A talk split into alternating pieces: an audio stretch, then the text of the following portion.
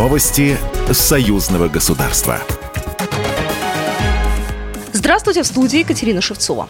У Москве работает второй Евразийский экономический форум. В российскую столицу приехали почти 3000 делегатов из более чем полсотни стран.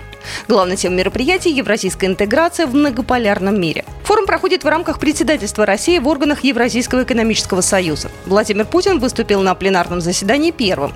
В своей речи президент заявил, что сценарий, по которому аналитики сулили России обвал экономики, явно уже не сбудется. Россия же всегда ответственно и добросовестно подходит к взаимодействию со всеми странами в полном объеме выполняет свои договоренности.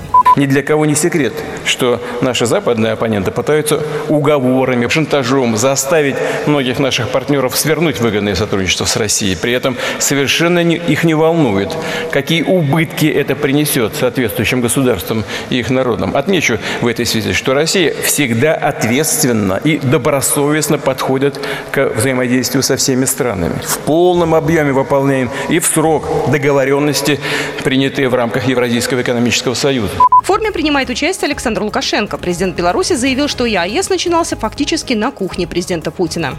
Действительно было так. Вот он здесь присутствует, подтвердит. Замысел был хорош. Особенность этого момента заключалась в том, что с нами тогда была Украина. Но потом Украина от этого процесса отошла.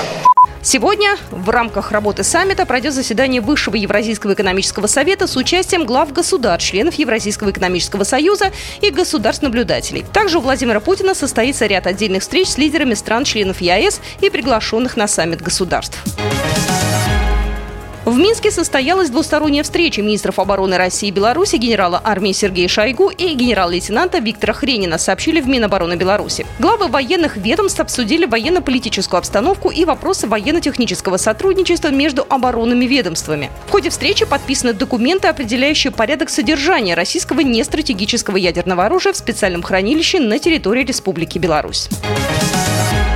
В Минске прошло заседание комиссии парламентского собрания по аграрным вопросам. Депутаты обсудили формирование единой аграрной политики союзного государства. Одна из ключевых тем повестки – разработка союзной программы «Интеллектуальная ферма». Николай Шевчук, председатель комиссии парламентского собрания по аграрным вопросам, подчеркнул, что программа «Интеллектуальная ферма» соберет лучшие предложения российских и белорусских ученых и практиков. Для реализации этого проекта нужны подготовленные высокопрофессиональные кадры. И у наших стран есть свои научные базы для их подготовки. Но нужна единая оцифрованная платформа, чтобы обучать специалистов в режиме онлайн. Программа произведена по заказу телерадиовещательной организации Союзного государства.